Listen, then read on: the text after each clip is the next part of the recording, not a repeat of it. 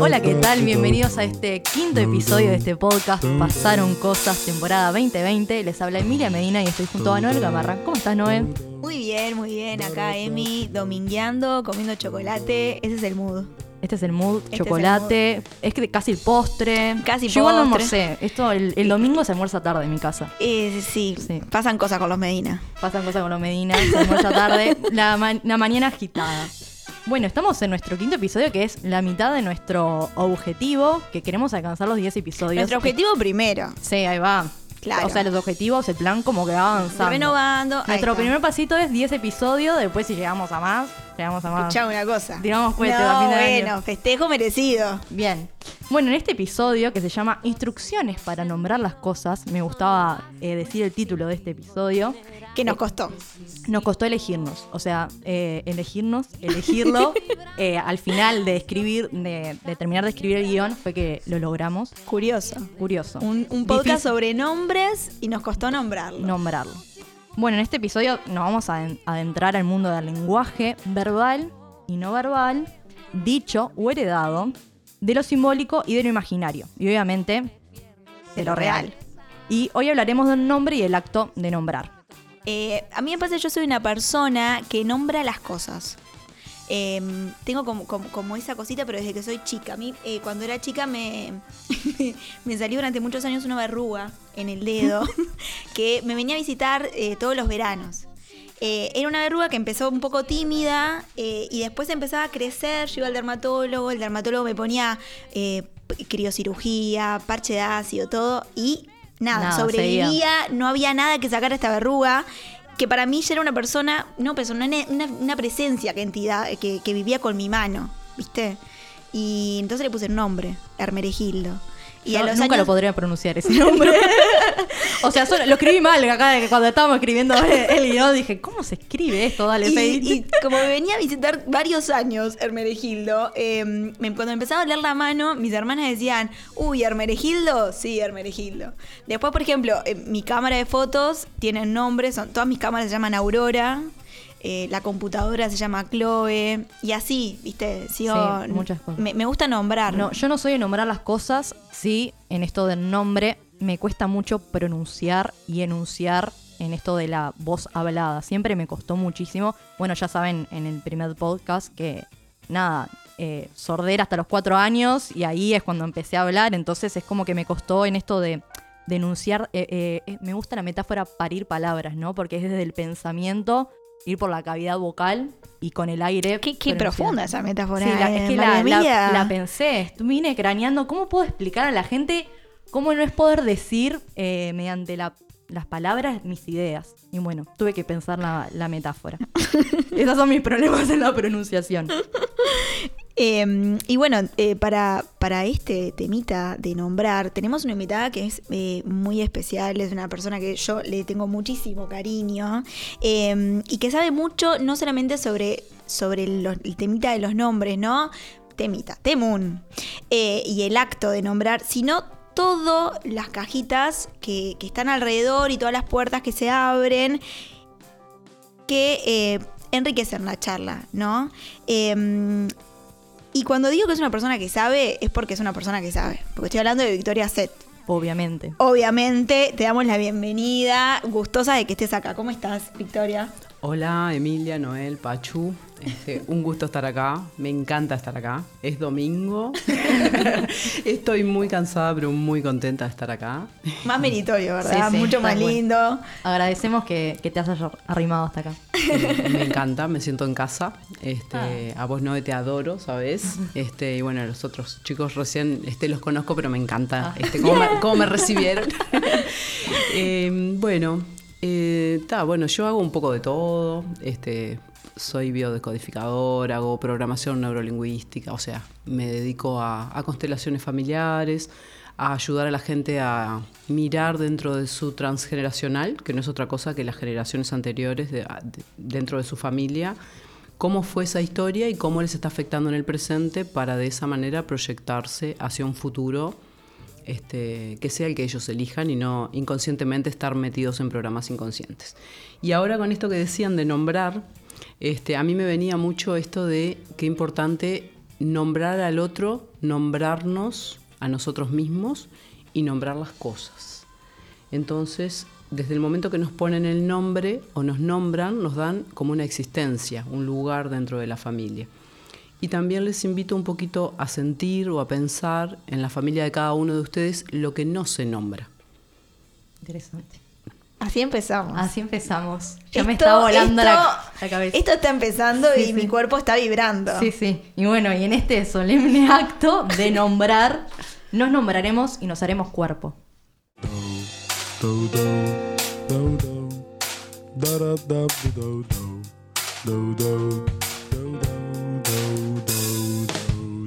Un podcast amateur, en donde dos amigas y varias invitadas se juntan a contarnos qué ha pasado. Pasaron cosas. Con Noel Gamarra y Emilia Medina. Sonido Agustín Pacheco. Música Sergio Funk y su perro Beagle. Pasaron cosas.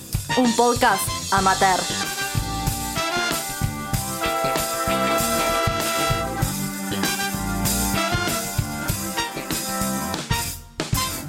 Me encantó la, presentación que nos hiciste. Ese es tremendo pie. Ajustadísimo. Sí, igual me gustaría conocerla desde otro lugar.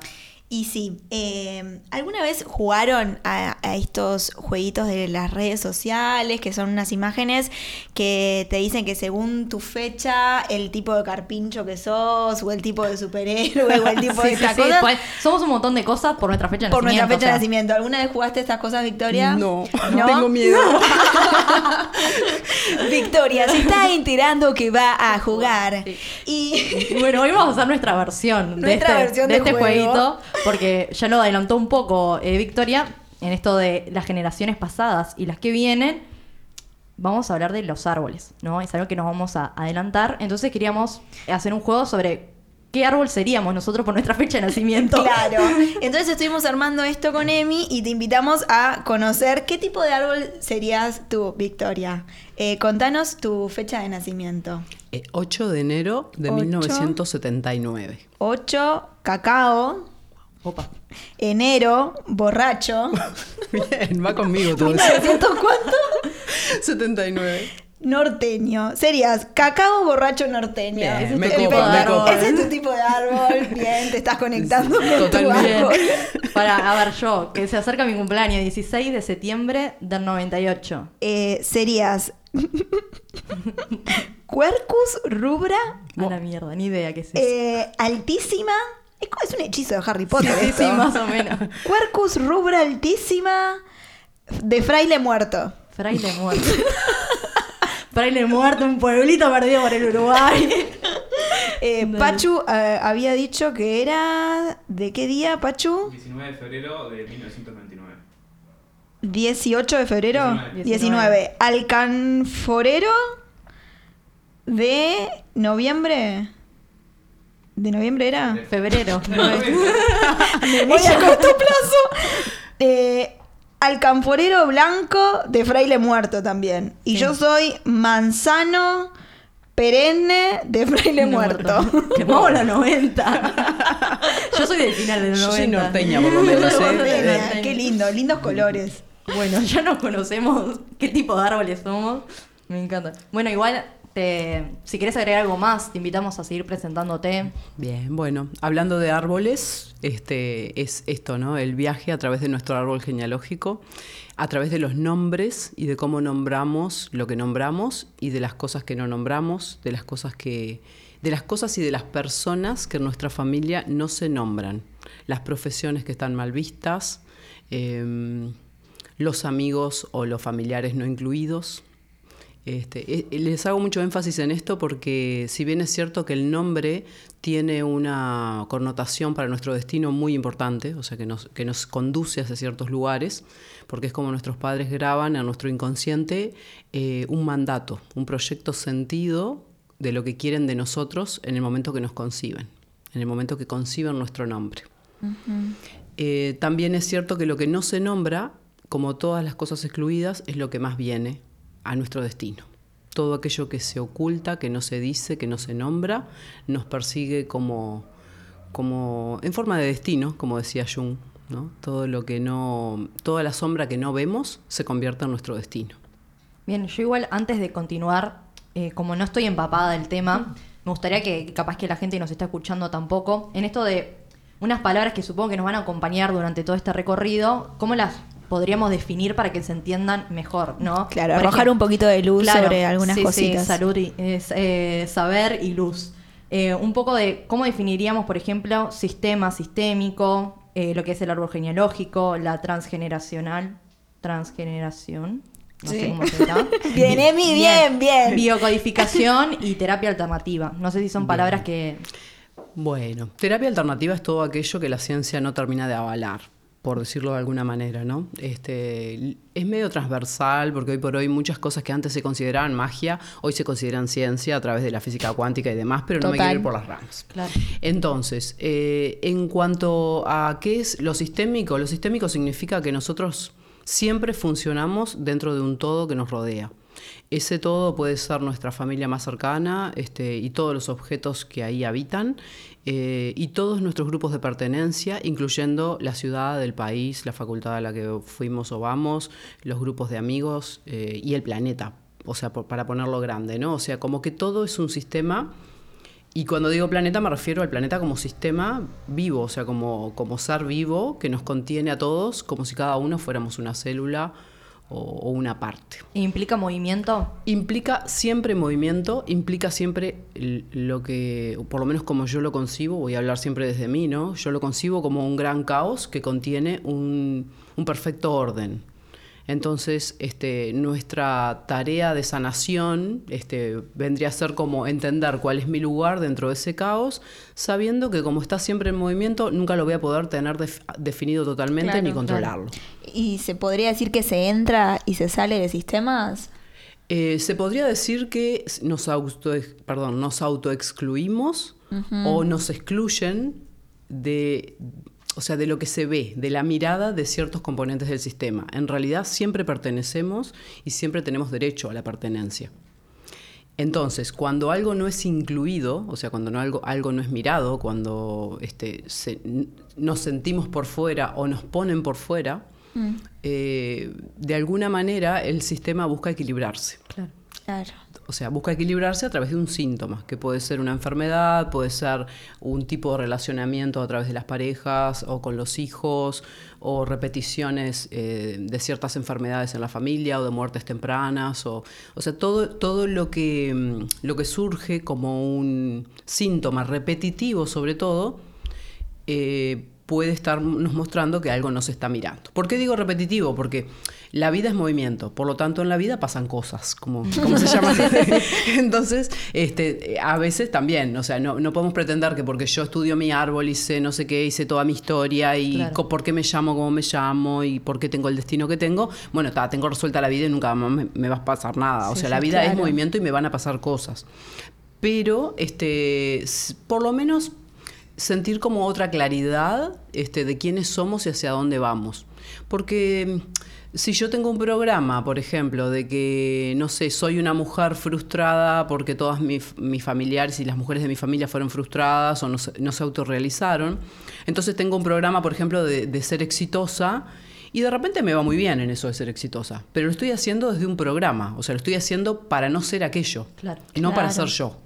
Entonces lo interesante sería como caernos dentro de nosotros mismos y poder descubrir cuál es nuestro ritmo interno real y no toda esa masa de energía que nos mueve eh, por pertenecer a cierta familia. Sea porque nosotros este, queremos parecernos a o ser distintos a. Por Claro. eso eh, se engancharía lo del árbol. Exacto. Claro. Lo del árbol genealógico es algo así, visualícenlo como, como si ustedes, por ejemplo, ¿no? una de las formas, si ustedes estuvieran en, en el tallo y de ahí para arriba salieran un montón de hojitas, ¿no? O sea, entonces, eh, para que nosotros estuviéramos acá, hay un papá y una mamá, ¿no? O sea, si nosotros somos el tronco, bueno, mamá y papá nos, nos dieron la vida, ¿no? Supónganse que la energía viniera desde arriba, como si fuera la energía de la vida, ¿no? Entonces, eh, nosotros estamos enraizados a la tierra, o sea, estamos como el tronco del árbol enraizados a la tierra, y nuestros padres nos regalan la energía vital, o sea, baja a nosotros, la energía vital que nos permite florecer, o sea, hacer algo en esta tierra, caminar por esta tierra. Pero para que esos papás estuvieran, tienen que estar los abuelos, sin eso no hay vida y antes de los abuelos, los bisabuelos. Y así hacia arriba, hacia lo que se llamaría el primer hombre y la primera mujer, por así decirlo, ¿no? No desde un punto de vista eh, eh, religioso, sino veámoslo como un desde el sentido común. O sea, de algún lado salió la energía vital que nos trajo hasta acá. Me llama la atención que el árbol sea para arriba y la historia sea hacia atrás. ¿no? Es como que a veces uno piensa en la imagen ¿no? del tiempo de la historia como algo lineal que va para atrás, pero nunca me hubiera imaginado pensarlo como hacia, hacia arriba. En realidad, este, como yo lo concibo, es solo una tiene solo el valor de ser lo que yo siento o de lo que yo pienso. este, esto de arriba y abajo es muy relativo, porque cada en esto de yo trabajo mucho constelaciones sistémicas o constelaciones familiares y el tiempo no es lineal, o sea, el tiempo no existe cuando estamos en una constelación o estamos mirando el árbol genealógico de alguien en una consulta individual o en, en la camilla cuando hago terapia de trauma o lo que sea, me doy cuenta que, que el tiempo no existe, que la persona puede revivenciar algo que le marcó en la panza de la madre. O sea, y, y esto es alucinante porque eh, es un mundo que no conocemos a veces. o sea, hay gente que muere sin saber por qué tenía tal o cual patrón de repetitivo. Y, Total, es tal cual. Hablo por post propia. Y hablando de tipos de árboles, todas las familias son, son distintas, ¿no? Entonces, este, y todas son parte. O sea, como si fuéramos una gran Amazonas, o sea, un gran Amazonas, en donde no hay un árbol que sea menos importante que otro. Para que el ecosistema funcione, todos forman parte. Para mí clarísimo. Clarísimo. A mí se me como que está, se me Se te aclareció un poco más. Claro. No claro, como, decía, no estoy empapada del, tema, no ella conoce eh, todo esto, siempre me ha contado, pero claro, yo como nunca había escuchado, me gusta tener como estas definiciones claras. Claro, no, y capaz que hay personas que también nos están escuchando, que quizás escucharon de costado en alguna charla o vieron alguna que otra cosa, pero no, no manejaban con, con tanto detalle hacia dónde vamos, ¿no? O de dónde venimos. No, pero en realidad hacia dónde vamos con este podcast. Me. Em, bueno, dicho aclarado todo esto, eh, queremos empezar a hablar sobre el tema que nos em, invita, que es sobre los nombres, ¿no? Eh, y algo, vos Victoria ya, ya lo dijiste, pero, pero esto de em, cuando nos nombran, cuando venimos a una familia, eh, nos nombran otros, nosotros venimos y nos nombran de una manera y en, y en ese nombre, en, en, esa manera de llamarnos, ya nos condiciona, ya nos determina, aunque todavía no, no hayamos salido de la panza de nuestra madre, ese momento de pensarnos, ya nos, nos dice cómo vamos a hacer. Bien. Eh, yo con respecto a esto tengo una visión bastante clara, basada en la experiencia que tengo este, en en, la consulta, básicamente, y en, las, terapias grupales. Em, primero que nada, que sí, nos nombran otros. Eh, nos nombran y ese, ese nombre nos condiciona de por vida lo pongo entre comillas porque también después vamos a hablar de esto de cambiarse el nombre, ¿no? Este, que, que existen en muchas, este, en muchas prácticas o religiones o como se quiera decir, ¿no? Esto del nombre espiritual o, me dicen tal o los apodos. O el nombre artístico, o el nombre artístico, ahí está. Este, entonces sí, nos nombran eh, y también decir que a través del nombre nos, lo como decía hoy, nos dan una existencia, nos dicen tú perteneces, estás acá y te estamos viendo. Entonces, la primera mirada que tenemos, eh, una de las primeras miradas es escuchar nuestro nombre y de hecho es de las cosas más dulces que nos pasan toda la vida. Cuando llegamos a un lugar y nos nombran por nuestro nombre con el que nos identificamos, nos sentimos vistos, mirados, eh, agraciados, reconocidos. Pero ¿qué sucede? Cuando este nombre tiene ciertas connotaciones, eh, inconscientemente o por las vivencias, nos puede llevar a a tener sensaciones muy feas, supónganse nombres que mm, son de personas muy queridas pero que fallecieron de una manera trágica. Claro. Eh, nombres que se repiten tanto que me despersonalizan, o sea, dejo de ser yo. Soy el quinto Juan de la familia y todo el mundo dice que los primeros varones de la familia se llaman Juan y mi tío le pone Juan a sus primeros hijos y mi tía también. Entonces al final decimos Juan y se dan vuelta 20 en Navidad. Entonces es como parece como algo romántico o algo, ay, qué bueno, el abuelo Juan, bisabuelo Juan fue tan bueno que todos se llaman Juan. Bárbaro. Pero, ¿quién soy yo entonces? Claro. O sea, soy un poco de todos los Juanes, porque el inconsciente colectivo, que esto es un punto al que me, al que me gustaba llegar, guarda la información para que evolucionemos como especie de todo lo que ha pasado en todos los siglos que tiene la humanidad. Los nombres no escapan a eso. Claro. Entonces, por ejemplo, María es la Virgen. Sí. ¿no? María, yo me llamaba María también hasta que me cambié el nombre. Entonces, María es una virgen, es una mujer que sufre, que le matan a su hijo, que se lo crucifican, que no sé qué, que no sé cuánto. Entonces, piensen si no tenemos muchas Marías. Digo, yo que me crié en el interior del Uruguay. Ni me Eh, digas. eh, acá eh, yo te quiero contar algo. Tenemos una persona en esta mesa que no soy yo. Adivinen ustedes quién será. que todas Las mujeres. mujeres de su familia se llaman María. María Emilia, María Clara, María Virginia, María Verónica. Siempre, por algo, siempre me nombro como mi segundo nombre y no con el María. O sea, si me dicen María, no me doy vuelta. De hecho, queríamos gra- eh, grabar este episodio el 15 de agosto, que es Santa María, y no se podía. Imposible. Porque Emilia tenía el día en que se juntan las mujeres de su familia A tomar el té. a tomar el té. Las Marías tomando Todas el Todas las jesuitas, Marías tomamos Todas el las té. Marías tomando el té. eh, bueno, pero es, es tremendo. Sí. Tremendo ritual igual, Tremendo ¿no? ritual de mujeres. O sea, es como un aquelarre, pero con cierta carga, porque no se llama Es un ritual que con mi hermana lo vamos a profanar. Vamos a cortar con, con el tema de la tradición del, del nombre María. Es algo que lo tenemos decidido en conjunto. A mí Muy me bien. gusta más que profanar, te, te sugeriría resignificar. Me gusta. Porque mm, la- el encuentro de las mujeres con las mujeres y los varones con los varones eh, resignifica mucho esto de la energía femenina y masculina en el clan. Nosotros, eh, no tiene que ver con el tema, pero me viene y se los voy a decir igual. Sí, ¿no? sí, por supuesto. Tenemos una mm, como una desvalorización de la energía masculina a través de todo el transgeneracional de violencia que ha habido eh, de los hombres hacia las mujeres, que ha generado un, ida y vuelta de violencia femenina eh, también hacia los hombres, ¿no? O sea, una violencia, la violencia femenina es mucho más inteligente, si se me permite la palabra. Este, es más a través de a veces de la manipulación o Claro. de ciertas, cierto tipo de cosas o actitudes, o incluso de eh, jugar con esto de los hijos son míos y no tan tuyos porque los tuve en mi panza, por ejemplo. ¿no? Entonces, eh, creo que una cosa que tenemos que rep- reparar transgeneracionalmente todos es la relación hombre-mujer, o sea, la relación lo femenino y masculino. eh, para llegar a que esto, porque a ver, el árbol genealógico, esto que hablamos, como les decía, eh, nosotros estamos vivos gracias a que hay dos, no hay uno, ni uno mejor que el otro. Este, el acto de amor que une a nuestros padres y a nuestros abuelos y bisabuelos es lo sagrado que nos trae hasta acá. O sea, ya- la biología es sagrada. O sea, el- cada movimiento interno del cuerpo está perfectamente eh, resumido en esas dos células que se juntan y generan nuestro cuerpo, nuestra alma, nuestra, nuestra oportunidad de estar vivos. Y, y a través del, de- del nombre, hablando del nombre, nos dan una identidad única también. Por eso es tan importante esto de, bueno, por ahí este podcast puede llegar a algún lugar y alguna familia que esté por poner nombre, decir esto, ¿no? Bueno, eh, intentar nombrar al nuevo ser como un ser único e irrepetible.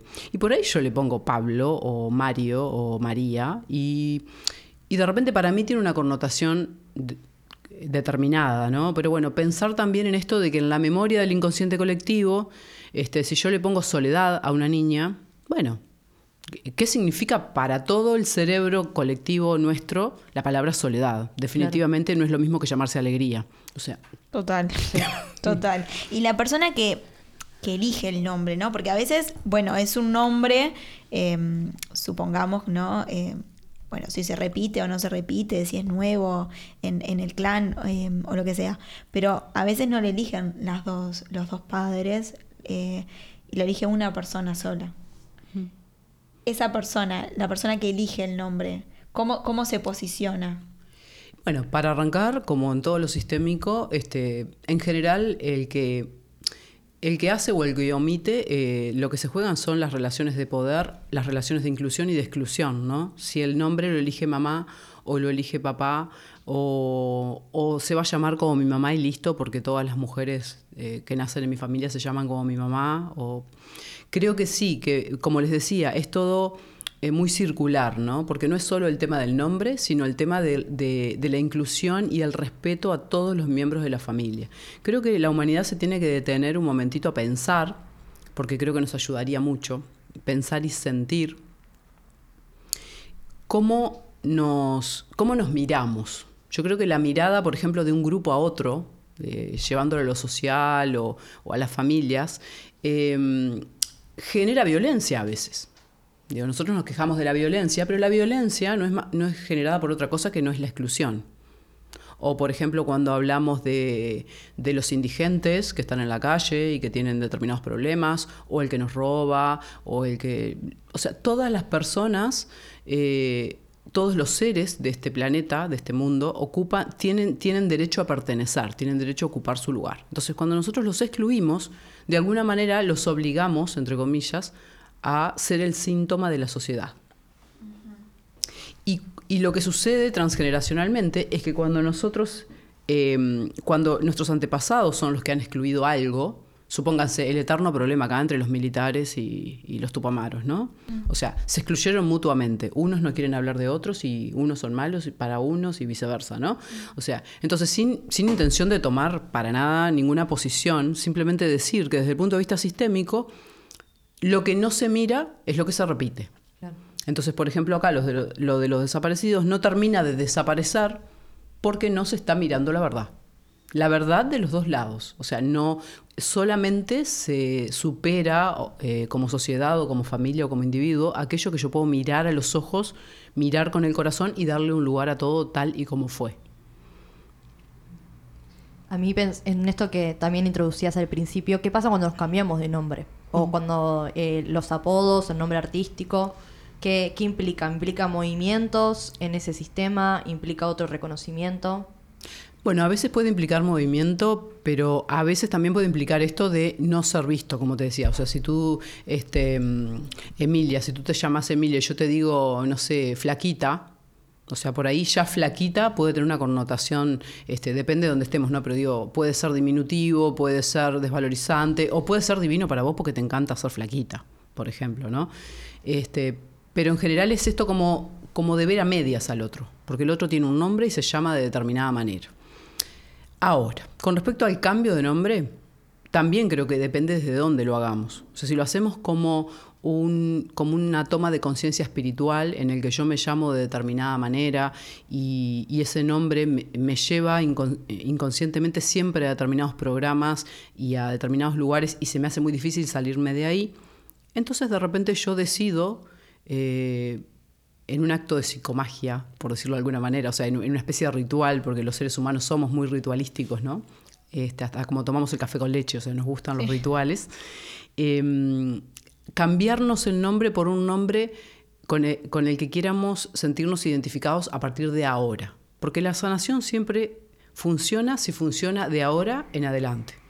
O sea, en la medida que nosotros comprendemos el pasado y de esa manera generamos raíces para comprender de dónde venimos, pero si nos quedamos viviendo en el pasado, no nos podemos proyectar. Entonces, ok, supónganse que tienen un nombre espantoso, que los cargaron toda la vida en el liceo, en la escuela, un apellido no sé qué, y entonces, eh, no sé, contar su nombre era como una desgracia, ¿no? Entonces, bueno, eh, ok, la, la, pregunta que nos tendríamos que hacer así como sentido común es, ¿cómo nos paramos en la solución? O sea, ¿qué hacemos con este nombre? Porque ya está, o sea, en mi cédula dice eso.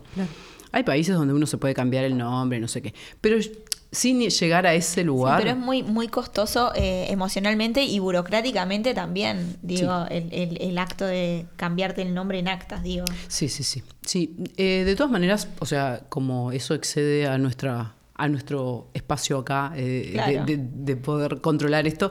Este, lo, que, lo, lo, que a mí me parece es que nosotros sí como dueños de nuestra vida nos podemos empoderar en algún momento, supónganse, les cuento mi anécdota personal, yo me cambié el nombre este, y en un momento yo me llamaba María como mi hermana muerta que murió un año antes de que yo naciera.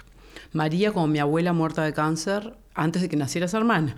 Eh, y como otras tantas Marías sufridas en mi familia. ¿no? Y Sara como mi mamá, que tiene una historia bastante compleja.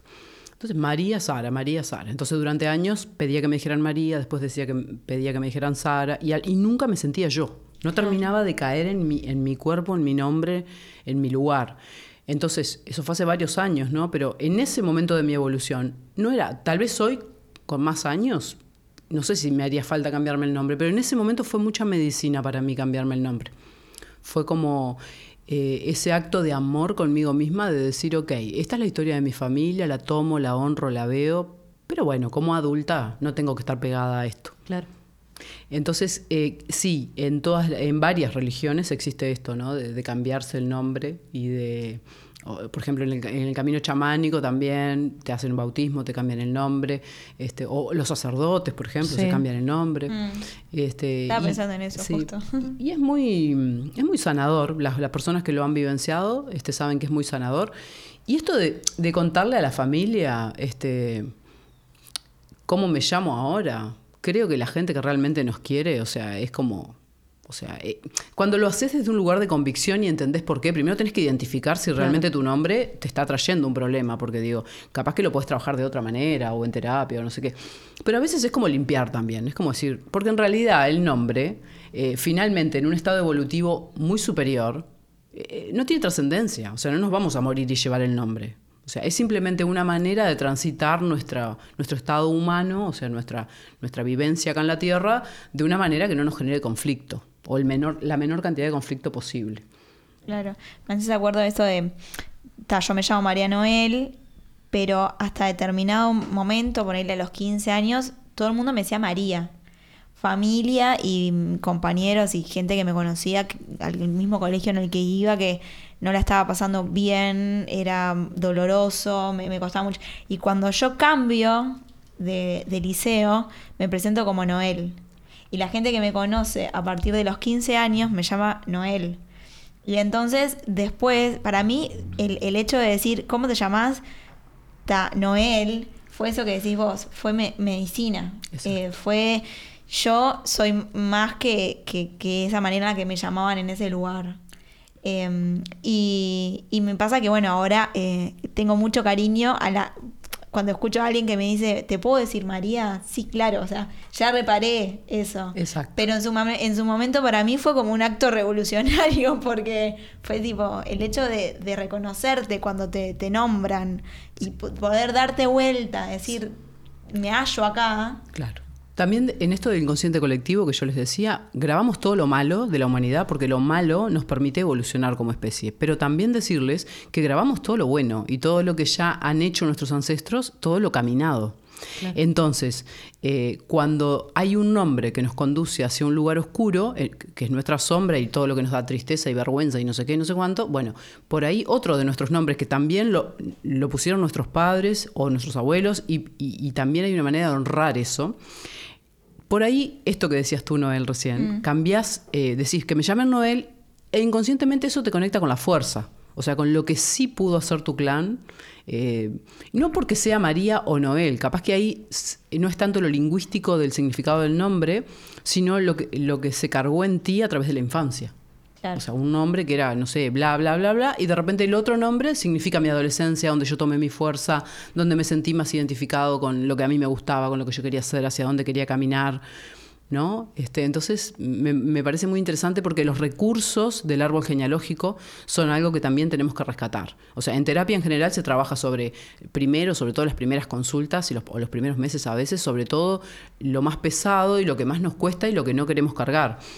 Pero después, gran parte, por lo menos de como yo trabajo la terapia, es como reconectar a la persona con su fuerza, con lo que sí. Y entonces ahora que vimos todo esto, ¿hacia dónde? ¿Y cómo uso esto? Que mi nombre o mi vida o mi destino eh, tenía de malo, ¿cómo lo uso para que sea un trampolín para saltar hacia mi vida y ser eh, una mejor persona, una persona más enfocada, más feliz, más libre. Más conectada con mi deseo también. Claro. Tremendo. Claro, porque lo del nombre, o sea, esto de que me eligen el nombre, muchas veces está, está asociado al deseo de otras personas. O sea, si yo tengo que ser como el tío José o como los primos, porque fueron tan exitosos, tan buenos, o eran tan amorosos, este, y no sé qué, pero bueno, me están cargando un montón de cosas que no son mías. Entonces, ahí yo me desidentifico de mí, o sea, me disocio de mí y, de alguna manera inconsciente eh, tomo la postura de ser como otro, o como mamá quiere o como papá quiere. Madurar significa pararme en mis pies, descubrir quién soy de verdad, o sea, como, qué soy yo dentro de mi cuerpo cuando yo me siento. ¿Soy el que baila o soy el doctor? ¿O soy, no sé, eh, el, percusionista? O sea, ¿qué, ¿qué, me gusta a mí como ser humano? Porque tengo una vida, por lo menos en esta vida, más allá de que algunos crean en otras vidas o lo que sea, pero en esta vida tengo una vida y tengo un tiempo para usar. Y es mi tiempo y nadie me lo va a devolver. Entonces, en la medida que somos presos de, programas inconscientes de la familia, de lo que nos perdemos es de nuestro tiempo, de nuestra vida. Y si cambiarnos el nombre es medicina y nos resignifica, bárbaro, aunque en la cédula diga otra cosa. Mi cédula sigue diciendo María Sara Viera Calujín. Y si me dicen María Sara, me doy vuelta y todo bien. hoy no me estresa. En el momento que lo hice, para mí fue un acto de psicomagia tremendo y me cambió la vida y me conectó con mi fuerza y me conectó con un lugar que hasta el día de hoy transito con, mucha libertad, con mucho amor, este, con, con mucha presencia dentro de mí, de mi cuerpo y de lo que a mí me gusta. Sí, en esto de, todo esto disparó un poco eh, leyendo un artículo en esto de nombrar y hacerse cuerpo, ¿no? Nosotros, no, uno tiene lo aprendido en la facultad, ¿no? Estudiante de educación física, y me pasa eso, ¿no? Eh, a mí me cuesta mucho imaginar, es imposible, imaginarte cosas que no, que no pueden ser nombradas porque no están, no lo podemos capturar, eh, ¿no? Pero igual siempre hay, desde el psicoanálisis, ¿no? Dicen que el lenguaje no puede capturar todo, en que las cosas quedan barradas ¿Qué pasa con eso? O sea, ¿cómo lo podrías pensar en aquello que nunca se logra capturar? Si, bueno, es aceptar que hay cosas que no se pueden capturar con el nombre, hay que vivir con eso o hay que seguir insistiendo en nombrar. Em, bueno, yo no soy muy, muy partidaria de las recetas. Este, lo que me viene a decirte es que, que no sé si respondo a tu pregunta porque no estoy segura si la entendí. Este, es que en el cuerpo, con los cinco sentidos, grabamos toda la memoria de toda la especie. Este, empezando por nuestra memoria personal, desde que estamos en la panza de nuestra madre, donde todo es armonía, donde todo es nutrición, donde se nos, o sea, nos es entregado todo porque sí, o sea, la abundancia nos habita, somos abundancia, comemos, dormimos, todo lo que nos sucede nos sucede ahí, en un ambiente calentito, cuidado, contenido, eh, hermosamente perfecto, ¿no? Entonces, esa memoria de lo perfecto ya está en nosotros. Primero que nada decir eso. Entonces, partiendo de que la memoria en nuestro cuerpo ya está, donde siempre tenemos que ir para sanar, y eso es lo primero que yo trabajo siempre, es en poder habitarnos en el cuerpo, que es lo opuesto a la ansiedad, lo opuesto a la depresión, lo opuesto a vivir en la mente, lo opuesto a vivir en las ideas de lo que yo creo del otro, de lo que creen de mí, de lo que me dicen, de lo que, de lo que estamos hablando acá incluso. Porque acá estamos teorizando mucho sobre los nombres, pero ok, si nos vamos al cuerpo, si todos hacemos el ejercicio de irnos al cuerpo, respirar y empezar a sentir el cuerpo y asociar eso con la identidad y con nuestro nombre, seguramente ahí eh, haya una respuesta. Quiero este nombre, no quiero este nombre, odio cómo me llaman, me encanta cómo me llaman, o me encanta oír a mi abuela cuando me dice tal cosa, tal nombre. Eh, pero lo podemos llevar en lo del nombre y lo podemos llevar a todo. O sea, nosotros, yo soy una acérrima defensora del derecho del ser humano a autogestionarse, a cambiarse a sí mismo y a resignificar su historia para vivir su vida como pueda, con las limitaciones del destino, ¿no? O sea, si yo tuve un accidente y me cortaron las piernas, bueno, no vamos a entrar en la fantasía de creer que porque yo tome tal actitud, bueno, ta, me van a devolver las piernas. O sea, pongo ese ejemplo porque ta, es, es como que a veces en esto. Algo, algo que dijiste me hizo disparar un trabajo que gracias a Noé lo pude descubrir. Ella en, en cuarentena tenía un proyecto de un retrato en, en cuarentena. Y me pasó que recuerdo. pensé, ¿retrato? La cara. Y me dice, Noé, no o sea, la foto de tu mano, un lunar, es un retrato porque uno piensa, ¿no? es como que se olvida que tiene todo un cuerpo y es como de acá arriba vivimos en las ideas. No solamente te representa tu cara. claro.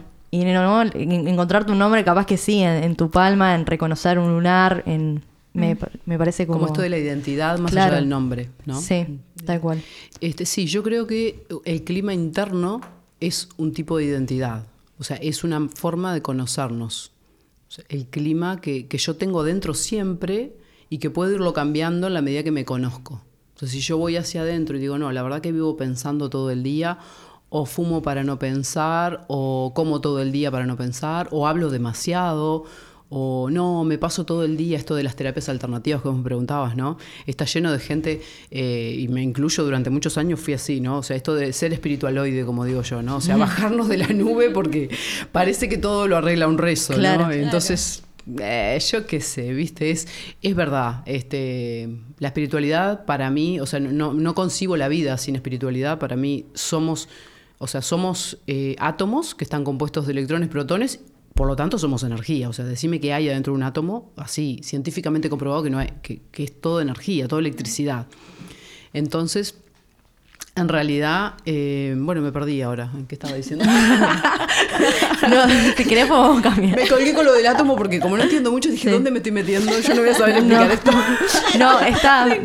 No podemos traer un recurso para, para volver, porque yo me, a veces me cuelgo pensando. Sí, yo Mira, sí, estoy anotando pila de cosas para seguir como buscando y leyendo. Eh, habíamos traído un recurso, un escritor que nos encanta, Hernán Casiari que hace un audio de tres minutos que nos vamos a invitar a, escucharlo sobre cómo nombrar las cosas. Sí, ahí lo pongo. Ayer lo escuchábamos con, con Emi y decíamos, está, es esto, tal cual. Es un poco, eh, ¿no? Cómico, eh, ¿cómo se eh, dice? Satírico. Satírico, pero ayuda a pensar. Claro, a ver, ahí pongo play.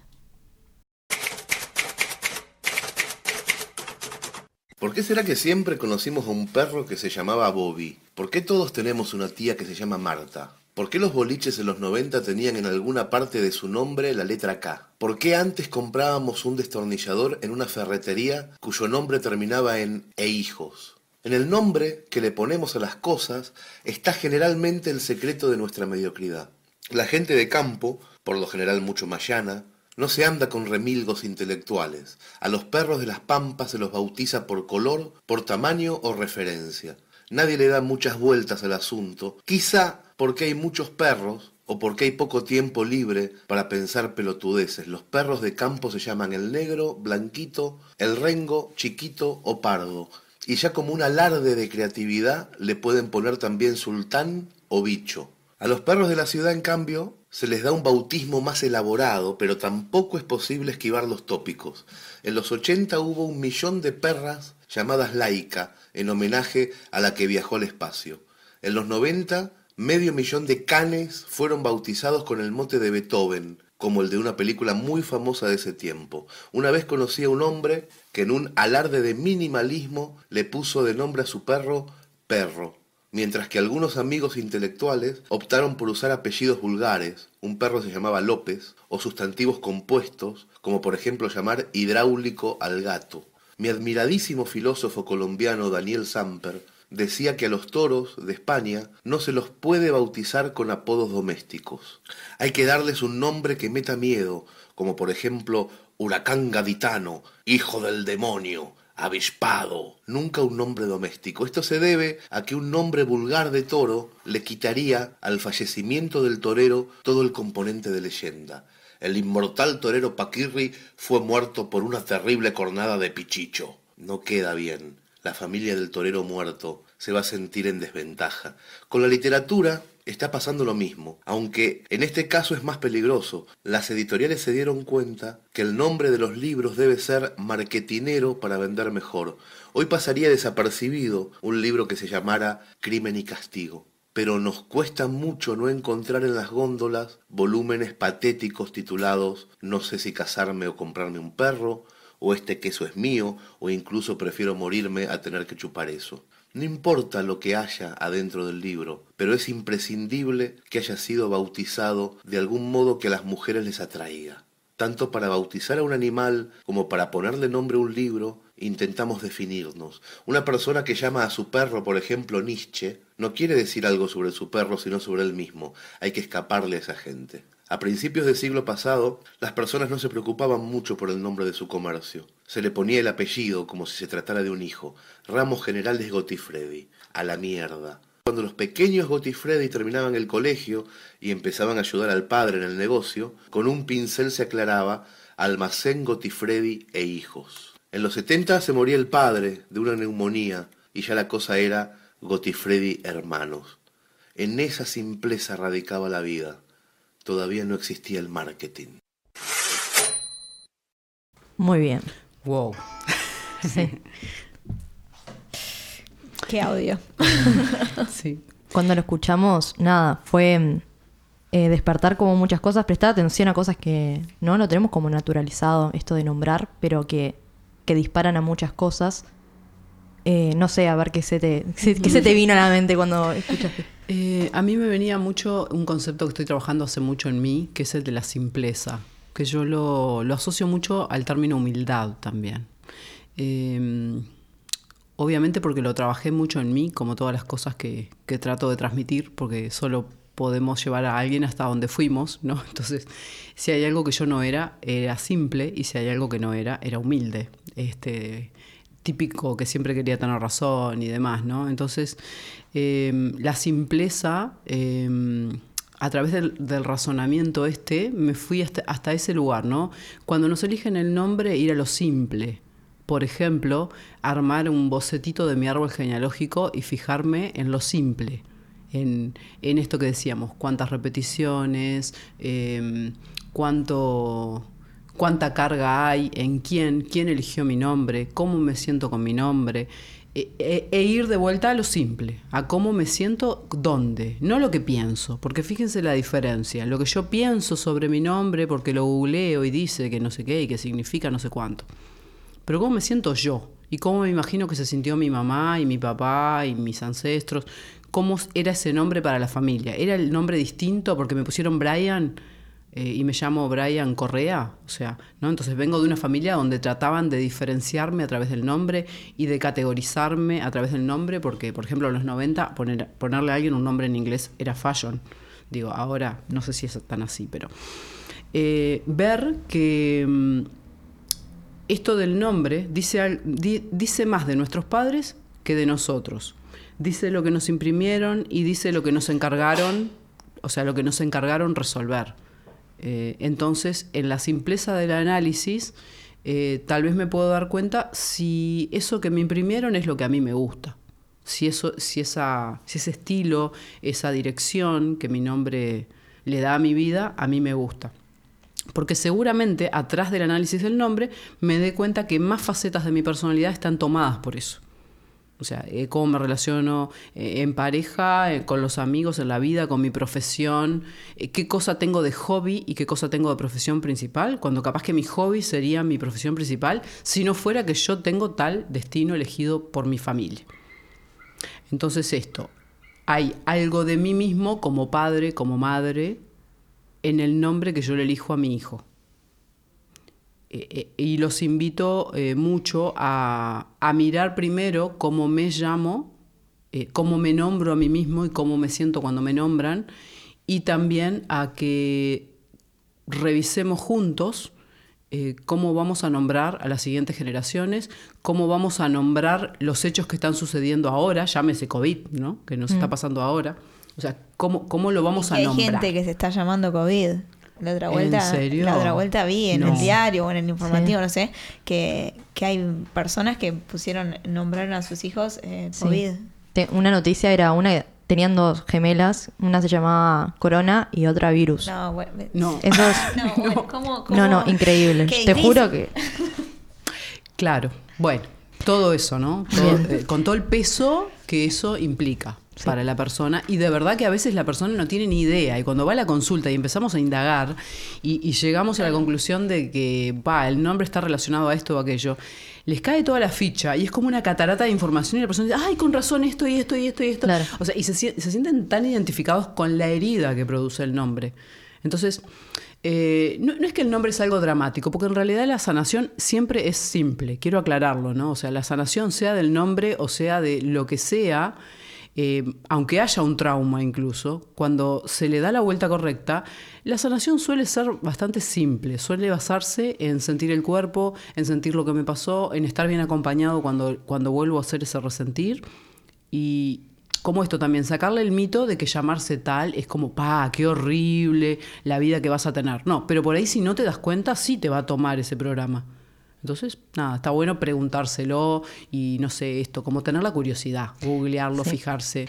La idea de terminar este capítulo era con crear como un instructivo. Un instructivo. Pero creo que con todo lo que dijiste, es, quedó con todo sí a lo que nos invitaste, está claro el instructivo. No sé si también la palabra instructivo es, ¿no? Check, check, Sí, check. sí, sí. Bien. Pero, Pero un bueno. poco la, idea, ¿no? De desde a dónde, ¿Dónde- invitarnos Claro, para. dónde pararnos eh, cuando Como- nombramos. Como cosas así, tips para los papás que estén embarazados en este momento. O sea, eh, cosas así como no ponerles nombre de, de personas fallecidas de la familia, por ejemplo. No ponerles nombres de santos, porque los santos son muy lindos como santos para rezarles, pero llevados a la vida humana es como esto de que tengo que ser o tan especial, o tan etéreo, o tan no sé qué, o tan santo, o tan virgen, o tan casto, o tan sanar a todos. Soy el arcángel Miguel que los protege a todos. O sea, es como.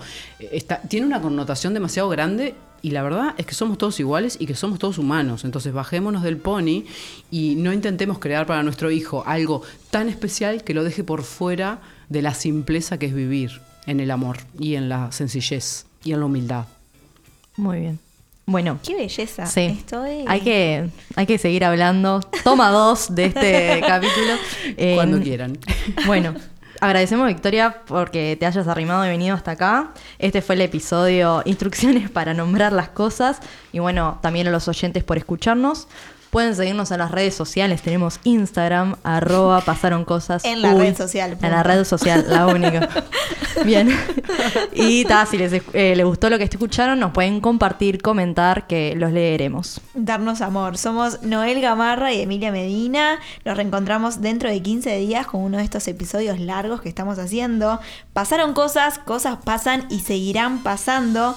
Salud y juego para todos. Salud y juego. Gracias, Emi. Gracias, Pachu. Gracias, Buena Victoria, jornada. por haber Gracias. venido. Buena jornada.